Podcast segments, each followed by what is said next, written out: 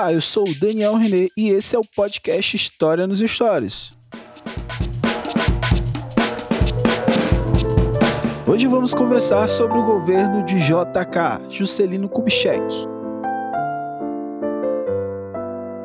Juscelino Kubitschek, conhecido como JK, assumiu a presidência do Brasil em 1956. Seu projeto de governo de caráter nacional desenvolvimentista tinha como base o plano de metas para elevar os níveis de crescimento urbano, econômico e industrial do país. Durante a campanha presidencial, suas propostas eram sintetizadas no slogan 50 anos em 5. Para cumprir essas propostas, foram articulados investimentos de capital estatal, voltado à indústria de base e à infraestrutura privado nacional, para promover a instalação de indústrias de bens de consumo não duráveis e internacional, direcionado aos setores de eletrodomésticos e automobilístico.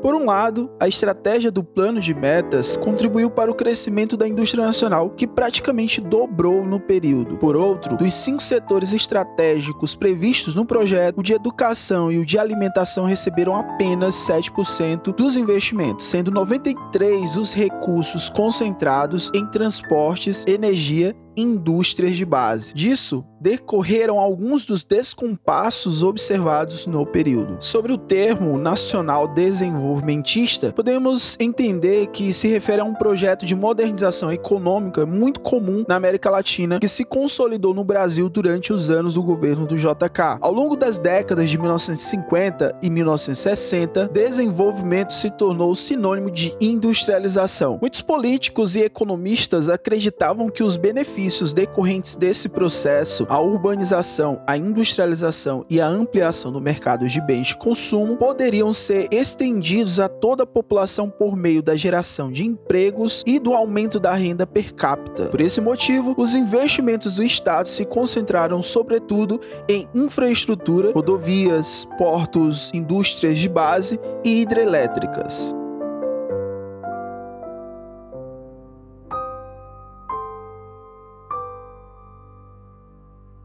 Plano de metas envolveu um dos principais símbolos do desenvolvimentismo e do governo JK, a construção da nova capital para o Brasil. Com o planejamento urbano de Lúcio Costa e o projeto arquitetônico de Oscar Niemeyer, Brasília foi concebida com a função de integrar o território nacional, acelerando o processo de desenvolvimento econômico e de ampliação do mercado interno com a ocupação de áreas do interior. Além disso, sua localização no centro-oeste do país trazer de volta um debate antigo, a ideia de afastar a capital do litoral por questões relacionadas à defesa nacional.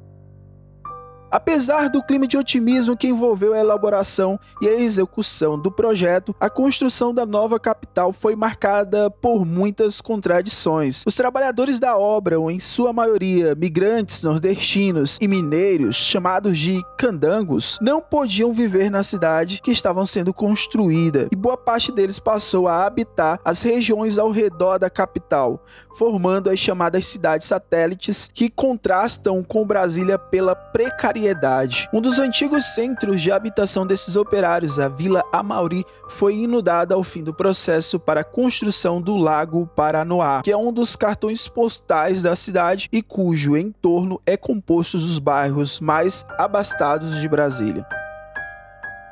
O governo JK, com o tempo, foi associado à prosperidade econômica e estabilidade democrática. O presidente fez questão de reforçar essa memória enquanto esteve no poder. Quando se analisa o contexto mais amplo do período entre 1946 e 1964, essa percepção é coerente. No entanto, isso não significa que as tensões tenham desaparecido durante esse governo. O crescimento econômico do país não foi acompanhado de redução da pobreza ou da ampliação ampliação de direitos para toda a população. A imagem de um país ingressando na modernidade, como JK gostava de reforçar, por vezes contribuiu para disfarçar a permanência de injustiças históricas, e especialmente aquelas relacionadas ao preconceito racial. Na segunda metade dos anos de 1950, o crescimento urbano e industrial de cidades como São Paulo e Rio de Janeiro e a construção de Brasília foram vinculados aos processos de gentrificação, processo de modificação do ambiente urbano em que uma região passa por revitalização com consequente reorganização da sua dinâmica populacional. Acompanhado a gentrificação, temos a segregação social. Como boa parte da população periférica dessas cidades era negra, há nesse fato um forte elemento de discriminação racial. Além disso, apesar do discurso de que com os planos de integração e desenvolvimento regional a modernidade chegaria a todas as partes do Brasil, na prática o que houve foi a priorização de investimentos nas regiões sudeste e sul do país. Isso significa que no que dizia respeito à industrialização e à ocupação do interior, o governo JK foi uma continuidade dos anteriores, e manteve a priorização dos interesses dos grandes proprietários. A modernização do campo nesse período foi vinculada a uma grande expansão do latifúndio. Por causa da concentração de terras nessas grandes propriedades, aumentou a necessidade da realização de uma reforma agrária. Assim, a partir de 1955, formaram-se grupos como as Ligas Camponesas, inicialmente no estado de Pernambuco e depois nos estados da Paraíba, do Rio de Janeiro e de Goiás, e outras regiões brasileiras. Esses grupos tinham como objetivo a defesa dos interesses dos trabalhadores do campo. O interior do território brasileiro era habitado por diversas populações que sofreram principalmente com o processo de expansão do agronegócio. Essa atividade provocou degradação ambiental e ocasionou a violenta expulsão dos habitantes dessas áreas. Política monetária empregada na realização do plano de metas, entre outras coisas, demandou muitos empréstimos internacionais e gerou um aumento significativo da dívida externa. O desequilíbrio econômico, evidenciado pela inflação do período e as tensões com os credores, como o FMI, foram alvo de manifestações de diversos setores da sociedade como a imprensa, que criticou esses fatos, os proprietários de terras que se articularam e os trabalhadores que organizaram várias greves. Embora a ideia do governo com um plano de metas fosse criar mecanismos para garantir a longo prazo a autonomia industrial brasileira e a formação de setores econômicos no país, a política de JK estava mais atrelada aos interesses do capital internacional que ao do modelo varguista. Boa parte dos principais setores produtivos ao final do seu governo governo estava sob o controle estrangeiro.